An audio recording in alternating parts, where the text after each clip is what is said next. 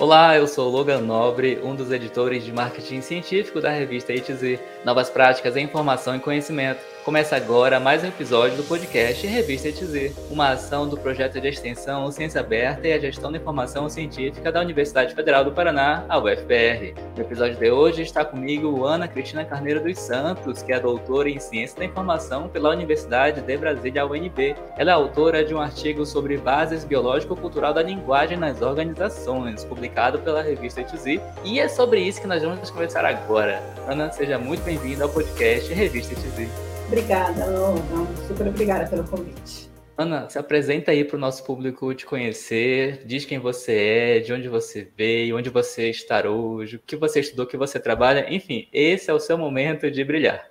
Então, Logan, eu sou de Goiânia, mas eu mudei para Brasília já há muito tempo. Vim para Brasília para fazer uma pós-graduação. Eu vim da área de TI, minha graduação foi na área de tecnologia da informação. Porém, eu sempre tive um pé na área de educação até porque na minha infância, na minha adolescência, era muito envolvida com trabalhos é, voluntários em comunidades assim menos assistidas e tal, e acabava fazendo um trabalho que envolvia grupos, que envolvia equipes, é, às vezes com meninos de rua e tal. Então tinha todo um processo de planejar as coisas, combinar, fazer com as crianças, com os adolescentes, depois avaliar o resultado, aí fazer de novo, sabe? Então, isso fez muito parte da minha adolescência. E eu estou falando isso porque isso faz parte, isso constitui o meu ser. E aí, quando eu fiz faculdade, eu fiz faculdade na área de TI, mas paralelo a isso eu dava aula no Senac, em Goiânia. Depois me mudei para Brasília, fui fazendo pós, e aí eu fui migrando para a área de gestão de projetos de TI.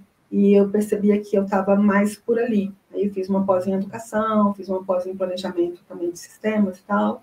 E comecei a trabalhar muito nessa coisa de projetos, projetos, primeiro projetos de TI, depois fui para outros tipos de projetos que vão além de TI, que normalmente também envolvem uma parte de tecnologia da informação. E aí de gestor, assim, gerente de projeto, tal, eu passei da consultoria dos projetos. E aí me certifiquei, né, como profissional de gestão de projetos, que é o a certificação PMP do Instituto de Gestão de Projetos, o PMI. Nesse processo todo de, de caminhada nessa parte de nessa coisa de consultoria para gerentes de projetos. Aqui em Brasília você respira órgãos públicos, então eu já trabalhava muito para órgãos públicos, né? Aí eu comecei a, a sentir muita necessidade de investigar o que se passava por detrás do comportamento das equipes. E aí eu fui migrando, aí fui fazendo mestrado e o doutorado tem a ver com isso também. Não sei se eu respondi a sua pergunta se você acha legal explicar um pouquinho mais sobre isso. Respondeu sim, está muito bem explicado. Muito legal a sua, a sua trajetória. E me conta aí de onde que surgiu a ideia de fazer esse artigo, né? Que pelo que você falou da sua trajetória, é bastante do que você viveu, do que você vive, né? No seu dia a dia enquanto profissional. E assim, conta pra gente, quando foi que deu esse estalo, assim, vou fazer um artigo e pá, fiz. Como é que foi esse processo da ideia até a concepção real e escrever? O artigo ele está muito costurado com a minha pesquisa de doutorado. E a minha pesquisa de doutorado tem muito a ver com isso que eu acabei de falar. Porque lá no meu mestrado, eu trabalhei avaliação e constituição de equipes de alto desempenho. Porque eu queria entender o que se passava por detrás do comportamento das equipes para as quais eu dava consultoria. E também eu sempre tive o pé na sala de aula, estava sempre dando aula e tal, então eu queria entender o que se passava ali, por trás dos grupos. No doutorado, eu quis aprofundar o que eu trabalhei no mestrado. Então, o artigo, ele tem totalmente a ver com isso, que é assim, as organizações, os grupos, as empresas funcionam em rede. Essas redes, tanto no nível mais micro como no nível mais macro, elas estão o tempo todo articulando ações, fazendo compromissos e gerando resultados. Seja lá o que a sua organização faz, ela faz em rede. Isso envolve as áreas, as pessoas e as variáveis internas e externas. Né? Não dá para falar, minha organização vive só aqui nesse nicho, nesse prédio, nesse grupo e tal. Então, é, tudo que a gente faz, a gente faz se relacionando.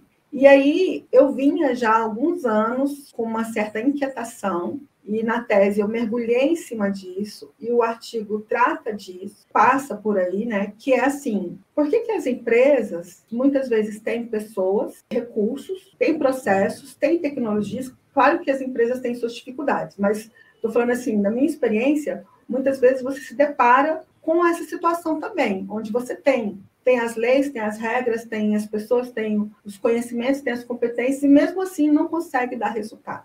O artigo nasceu disso, do o que, que faz esses grupos, é, o que, que motiva a eles articularem ações de forma que aquilo funcione, dê certo, gere resultados tanto para a organização quanto para a própria equipe, e o que, que não faz. Esse start assim de, de buscar isso que me fez aprofundar a respeito do comportamento humano, do que, que acontece nos ambientes, nos nichos, nas organizações. E aí eu fui chegando em autores, estudiosos, como Humberto Maturana, que é o principal aqui no artigo, né, que trata disso, como se constituiu o ser humano, de como o homem foi evoluindo, né, de como ele convive, de como acontece o processo de aprendizado, que tem a ver com fazer diferente, de gerar coisas novas. Então eu senti a necessidade de buscar em espaços mais profundos assim o que, que se passava por detrás desses grupos para conseguir entender um pouco do que acontece e do que pode ser feito para uhum. essas equipes ter resultados melhores. Nossa, legal, complexo, interessante. Você percebeu uma situação, né, um problema, foi a fundo naquilo para resolver e usou o aparato da academia, né, um mestrado, um doutorado, um artigo pelo que eu vi do, do seu Lattes e pelo que você falou agora, a impressão é, assim, é que tudo que você estudou foi uma coisa assim, muito, muito prática, né? Assim, muito, muito tátil, para resolver realmente coisas nas organizações, né? Foi, Logan. E assim, eu sempre gostei de juntar a teoria com a prática. Né? A primeira pós que eu fiz, é, uma pós que foi em educação, o título era é, Currículo, Teoria e Prática.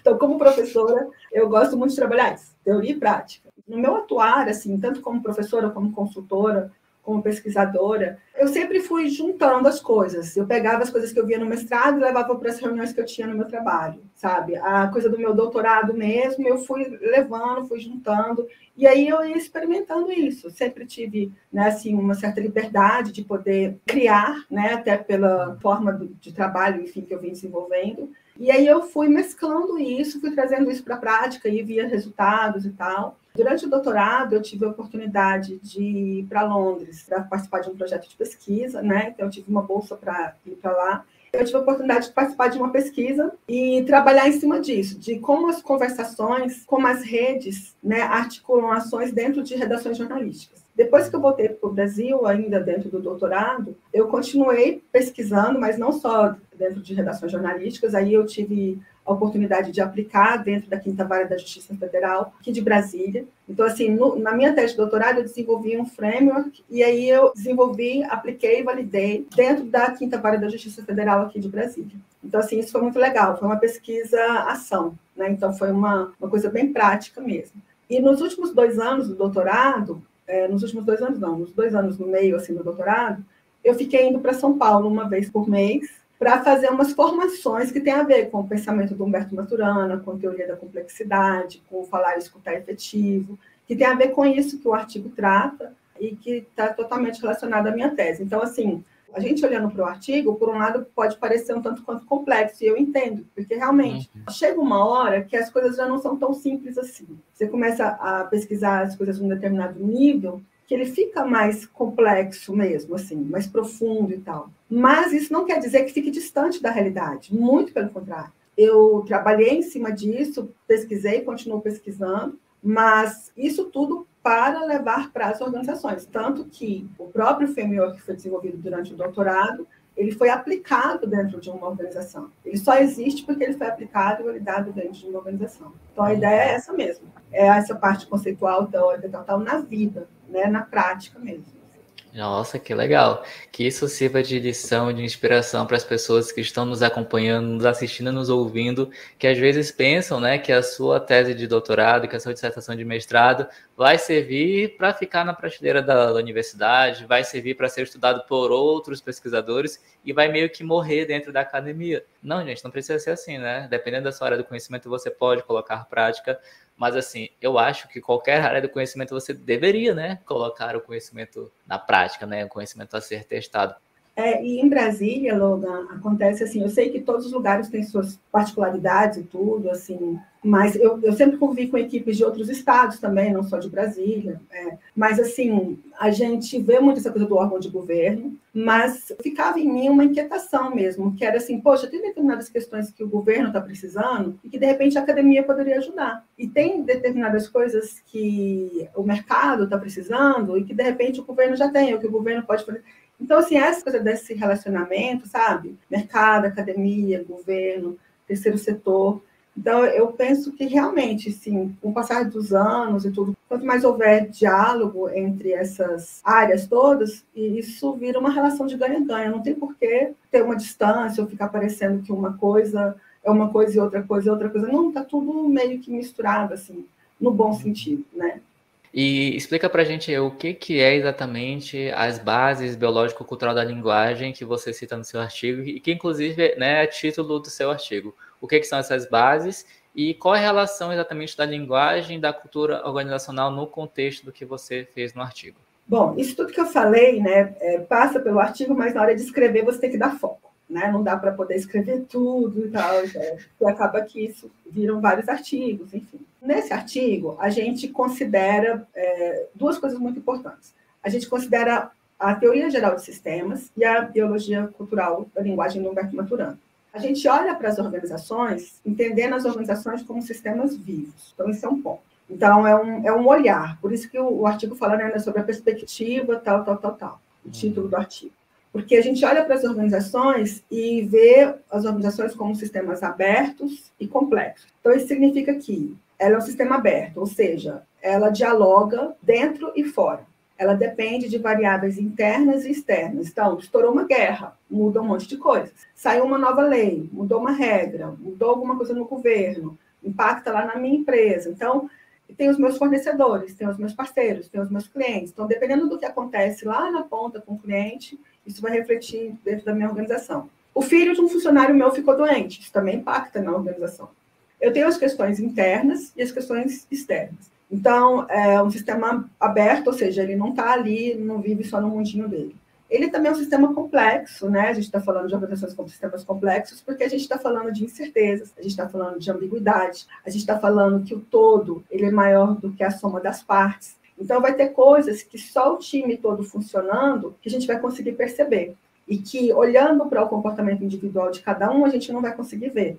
Se a gente olhar o passado da organização, quando a gente fala de ambiguidade, por exemplo, a gente pode interpretar de um jeito, mas a gente pode interpretar de outro. E se a gente olha para o futuro, a gente não tem certeza de nada, a gente não tem grandes garantias. Então, esse é um ponto importante no artigo, é olhar para a organização como um sistema complexo e aberto, independente do porte, tá, Logan?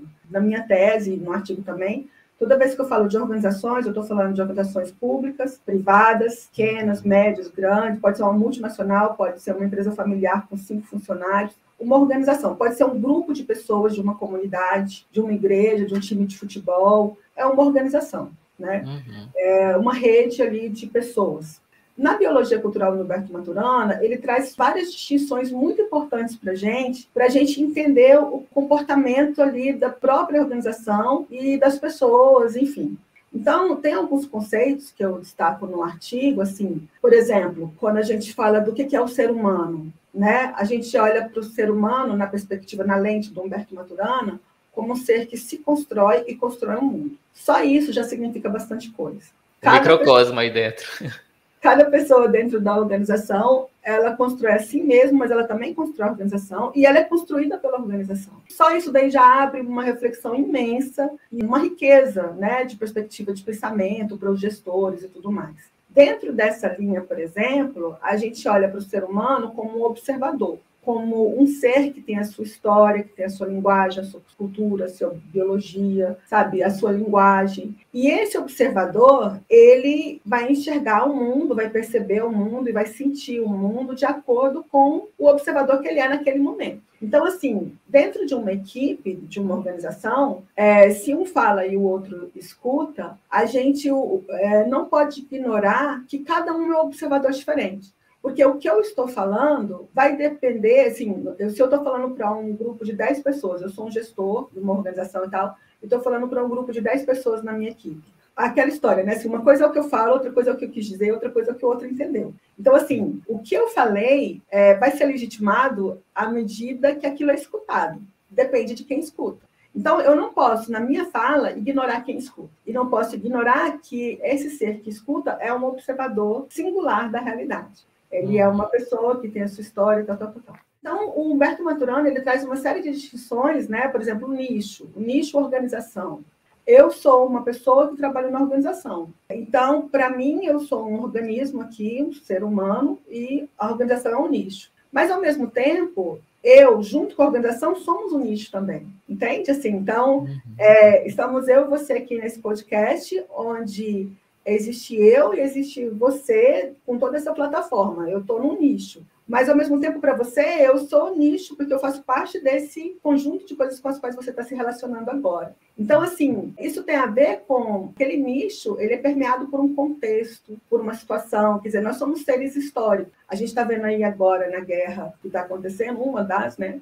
Mas, enfim, que é muito difícil entender qualquer coisa a respeito dessa guerra se a gente não olhar a história. Então, tem todo um processo, né? Assim, o momento que a gente está vivendo agora, a linguagem do mundo atual, né? As interpretações, os filtros que são utilizados e tal. Então, assim, eu falei de, por exemplo, organização, de ser humano, de nicho, linguagem.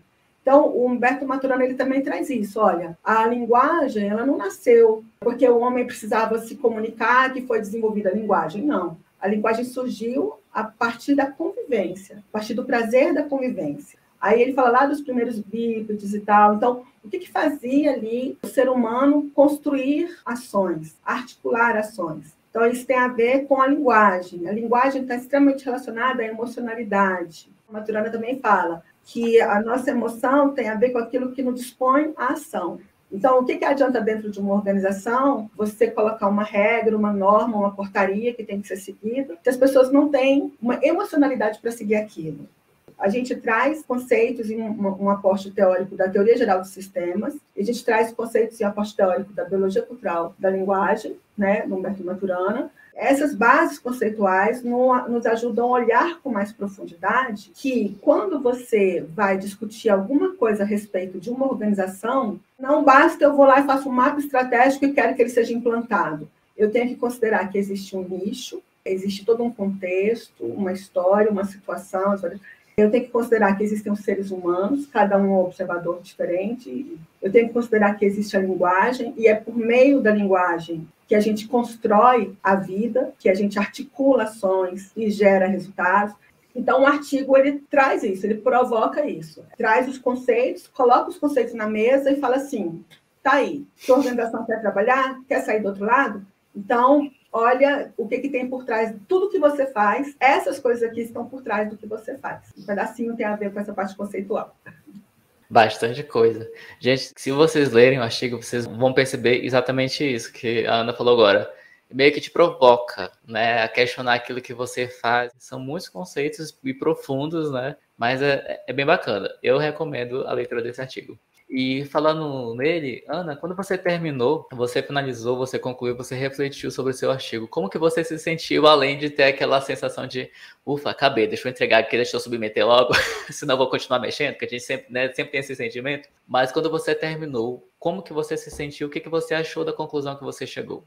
A sensação é que a gente nunca termina, né? Se você não tem cuidado, você nunca termina. Então, assim, é um exercício muito grande para o pessoal que é mais da, da área acadêmica, ou o pessoal que esse caminho de publicações e tal, né? É um desafio e, ao mesmo tempo, precisa de foco, sabe? De uma certa estratégia para você virar e falar assim, não, eu vou fazer certos recortes. Então, eu vou recortar aqui, aqui, vou tratar disso, aquilo, outro, né? Então, assim, a minha sensação era de que, ao mesmo tempo, esse assunto está relacionado com muitas outras coisas e que aqui agora não é o lugar de falar. Então, assim, você não vai em 20 páginas, 15 páginas, explorar coisas que caberia, precisaria de 100 páginas. Então, é, é essa coisa de fazer esse recorte a minha sensação também foi muito boa, no sentido assim, de que eu sei que tem consistência, sabe? Eu sei que isso tem uma consistência teórica e uma consistência prática. Eu respeito muito os autores, os pensadores que vieram antes de nós ou que estão aí ainda hoje e que tem toda uma quilometragem para dar para a gente o que eles nos deram. Então, poder utilizar isso, né? Poder, a gente poder se aproveitar. A gente vive numa época muito legal nesse sentido, né? Assim, é muito, muito rico o acesso a esse tipo de coisa que há, poucos anos atrás era muito mais difícil você ter acesso a determinados textos. É, eu mesmo, na própria biblioteca da UNB, coisas que, livros que eu comprei, mas assim, outros que eu acessava e, e lia digitalmente, sabe? Assim, diretamente da biblioteca, ou pela CAPES, ou por outros, tantas outras bases, artigos e tudo. Então, eu terminei com uma sensação assim de, poxa, isso tem consistência, tanto do ponto de vista teórico, quanto do ponto de vista prático, quando eu olho para as organizações e, e, assim, e na minha tese, é, isso daqui é uma parte do framework que eu entreguei, né? Então, o artigo ele trata de uma parte conceitual que ajuda a sustentar um framework que eu desenvolvi durante o doutorado e que foi aplicado dentro de uma organização e que hoje em dia eu levo para outras organizações. Então, a minha a sensação que eu tive foi essa, assim, de, de consistência e de que, nossa, tem muita coisa pela frente para ser feita, sabe? E se você pudesse indicar algum novo rumo para sua pesquisa, para seu artigo continuar, seja na sua mão ou na mão de uma outra pessoa, que rumo seria esse? eu penso que, bom, aí eu vou voltar à história do framework. No, no meu doutorado, é, desenvolvi uma estrutura de implantação e sustentação de um modelo de aprendizagem organizacional contínua, que é justamente uma forma de você investir no potencial das pessoas e das relações. Porque, como eu falei, e no artigo, o artigo traz os conceitos disso, assim, tudo que as equipes fazem, então, se uma organização quer desdobrar a estratégia dela e colocar e operacionalizar isso, colocar isso em prática, isso é feito por meio da forma como as pessoas articulam ações, por meio da forma como as pessoas fazem compromissos e cumprem compromissos. Então, vai gerir um processo, vai gerir um projeto, vai executar tal ação. Então, é, o tempo todo as pessoas estão articulando ações e elas fazem isso se relacionando. No doutorado, eu trabalhei um framework, essa estrutura que implanta e sustenta um modelo de aprendizagem organizacional contínua. Contínua porque isso não para, e é organizacional, mas passa pelo indivíduo. E esse modelo, é, no meu site dá para ver um pouco a respeito disso, na minha tese de doutorado está tudo lá. Tem dois livros que eu vou publicar, que estão para provavelmente esse ano ainda, um com a parte conceitual e um com a parte prática do modelo.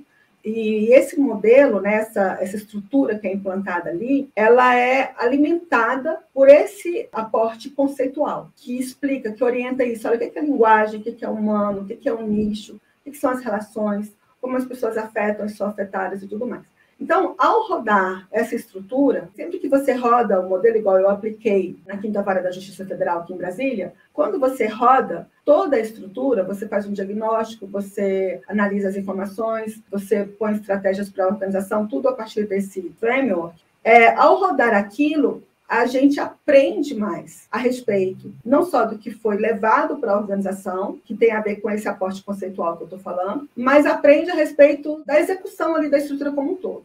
Então, o que eu estou querendo dizer é que, como próximos passos, passa por isso, passa por usar isso e avaliar isso, melhorar isso. Então, assim, o artigo ele não foi feito para ficar engavetado ele foi feito porque ele dá base para toda uma reflexão que está no modelo e que pode, independente do, desse framework, ser utilizada por qualquer gestor, qualquer pessoa que tem interesse nesse tipo de assunto, né, das redes organizacionais. À medida que você vai lá e roda esse framework, essa estrutura dentro das organizações, e roda de novo, e roda de novo, a gente vai aprendendo e vai melhorando essa própria estrutura. Até por isso que eu falei da publicação do, dos dois livros, um da parte conceitual e um da parte prática, porque a ideia é disseminar isso logo. É que as pessoas possam acessar, possam aplicar nas organizações e possam melhorar. Quando elas aplicam esse framework dentro das organizações, elas estão aplicando o que está aqui nesse artigo. Não sei se deu para entender assim um pouquinho. Deu sim, deu sim.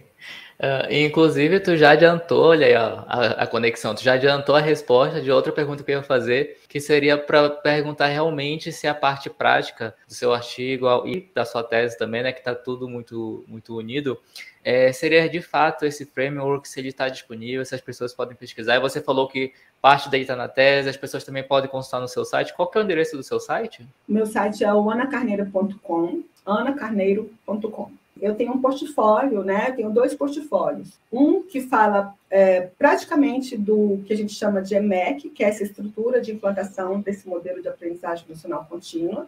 Mas no site eu falo disso de uma maneira bem simplificada, assim, só para falar que existe isso. Mas na tese, e a tese está aberta, tá, Logan? Quem quiser entrar, é acesso aberto. É só procurar a Ana Cristina Carneiro dos Santos, enfim, é, e achar minha tese de doutorado.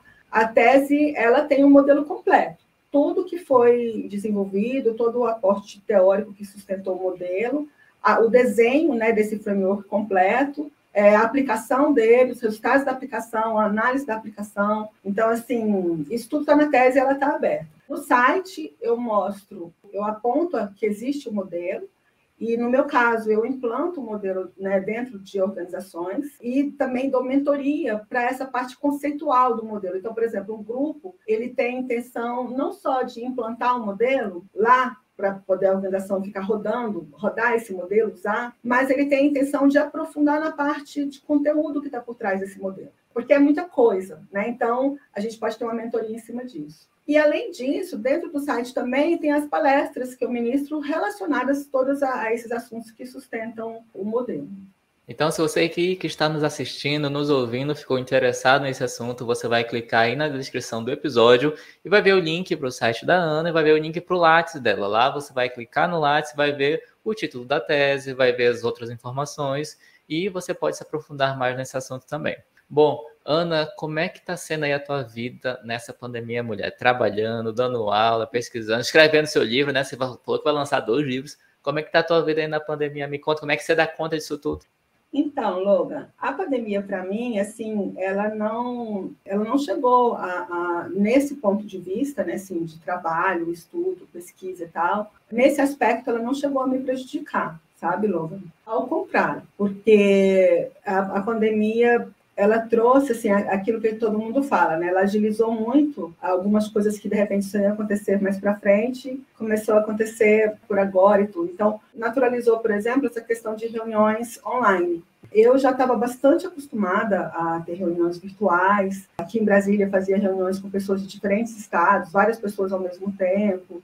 Teve uma época que eu fazia um trabalho para a Receita Federal, e aí você tinha que ir para uma sala específica para poder se reunir com pessoas de vários outros estados. Depois, com o tempo, eu poderia, podia fazer isso de casa mesmo. Então, assim, isso foi melhorando, melhorando. E aí, com a pandemia, isso ficou mais natural. Então, assim, alguns órgãos, algumas pessoas que antes tinham muita resistência a se reunir virtualmente, ou desenvolver certas coisas virtualmente, aceitaram isso com mais facilidade. Então, para mim, assim, é, por um lado, agilizou muita coisa e as pesquisas mesmo e tudo. Então, eu estou num momento assim bem, é, bem rico, né, de estar tá trabalhando na, nessa coisa dos dois livros, um com a parte mais conceitual, um com a parte mais prática. Tem outros artigos também que, vez ou outra, estou publicando.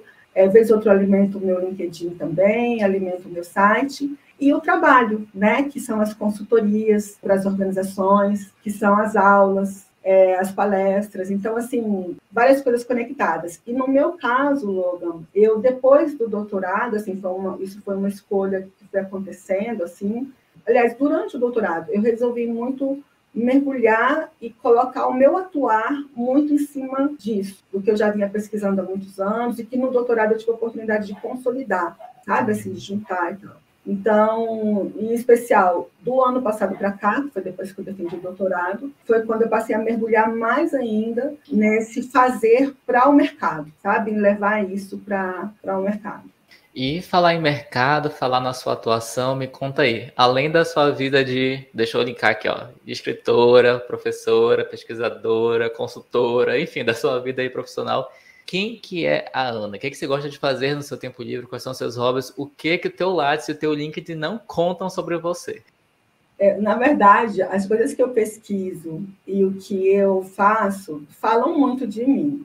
Ah, é? porque é? tem muito a ver com as coisas que eu gosto. Então, por exemplo, eu participo de um grupo de pesquisa do professor André Martins, da UFRJ, que é um grupo de pesquisa sobre o pensamento do Baruch Spinoza, do filósofo e tudo, né, do uhum. Spinoza. E eu acho isso super gostoso e isso alimenta, assim, tudo disso que eu estou falando aqui, né, um filósofo lá do século XVII, que super influenciou vários outros pensadores, que tem a ver com, com tudo que está na minha tese, no meu trabalho e tal, tal, tal.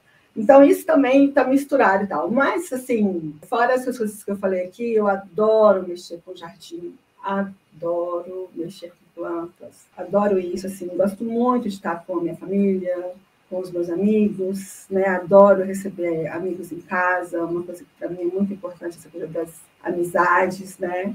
Então, eu, eu, gosto de muita coisa, dizem que isso é do geminiano, né? É, gosto de assistir série, gosto de ler também, gosto de sarau de poesia, gosto de viajar. Nossa, eu gosto de coisa demais, assim. Eu sou bem misturada, misturada mesmo. E já que o podcast sai sempre numa sexta-feira, você gostaria de fazer alguma indicação cultural de um livro, de um filme, de alguma coisa sobre qualquer assunto para nossa audiência curtir no fim de semana? Tá, como eu já sabia que você ia me fazer essa pergunta, Olha aí, ela assiste o podcast, ela ouve o podcast, ela acompanha, ela já sabia, gente. eu separei aqui dois livros. Tem um livro que eu terminei de ler tem umas duas semanas, que é O Enigma de Spinoza, do Irvin de Yellon, acho o nome dele, do autor. O Enigma de Spinoza eu achei muito legal, porque é um, uma história, assim, que mistura ficção com realidade, mas que, que traz, assim, dois personagens muito separados, né, assim, por 300 anos, que é o, o próprio Spinoza e o Alfred Rosenberg, que foi um nazista e esse nazista tinha um fascínio pelo Spinoza. Então é um livro bem interessante, porque ele mostra um pouco a história assim dos dois, mesmo separado por séculos diferentes. E para quem tem interesse em se terá um pouco desses assuntos que eu trato no próprio artigo, o Spinoza é muito assim a, a base, a fonte, sabe assim, de, de tudo isso, é uma das fontes mais importantes. E aí esse livro é um livro gostoso de ler. O outro livro foi esse de Cartas a Spinoza, da Anísia da uhum. Silveira. Ela escreve sete cartas para ele, né? Assim, só que ela agora no século XX e ele lá no século XVII. Então ela escreve cartas para ele falando das coisas que ela concorda, do que ela discorda. Enfim, é um livro é, gostoso e para quem é, também se interessa por esse tipo de conteúdo é legal porque dá para você ver alguns conceitos básicos também do Spinoza. E tem um outro livro que me, me veio muito, ele está sempre na minha cabeça, que é um livro mais gostoso, assim, é Memórias Póstumas de Brás Cubas, que é um livro que aí vai, é, não está falando do Spinoza, né? Mas que eu acho uma delícia, que põe a gente em outro lugar, assim, sabe? Que uma pessoa que já morreu, que escreve a sua própria. É um autor defunto, né? Machado de Assis. Uhum. Maravilhoso. Então, eu super indico esses três livros, assim. Muito bem, então as indicações da Ana, as três estarão aí na descrição do episódio. Ana, muito obrigado por aceitar o convite e ter vindo aqui conversar conosco. Obrigada, Logan. Eu também super agradeço você. Eu também aproveito para agradecer a professora Lília Maria, que escreveu, né, ela foi coautora comigo no artigo e foi minha orientadora no doutorado. Então, acho importante também assim, citar o nome dela e da Carol Messias. E, o nome dela, na verdade, é Carolina Messias ela foi uma consultora de escrita, do meu processo de escrita. E também contribuiu muito para ajudar a trazer essas coisas que às vezes são complexas, mas trazer numa linguagem mais acessível. Obrigada. Chegamos ao fim de mais um podcast Revista ETZ uma ação do projeto de extensão Ciência Aberta e a Gestão da Informação Científica da UFPR. Na descrição estão os contatos da entrevistada e o link para você conhecer mais sobre o artigo Bases Biológico-Cultural da Linguagem, um olhar sobre o indivíduo, o nicho e a linguagem nas organizações escrito pela Ana, que conversou conosco aqui agora, e pela Lilian Maria Araújo, de Resenha de Alvarez, e que foi publicado na revista ETZ. Na descrição do episódio também estão os links para você encontrar a revista ETZ, um periódico científico interdisciplinar e de acesso aberto do programa de pós-graduação em Gestão da Informação da UFPR. A revista TZ tem um site está no LinkedIn, YouTube, Twitter, Facebook, Instagram e nos três maiores agregadores de podcast do planeta. Basta procurar por Revista TZ. Eu sou o Logan Nobre e a gente se fala no próximo episódio. Até mais. Até mais. Tchau, tchau.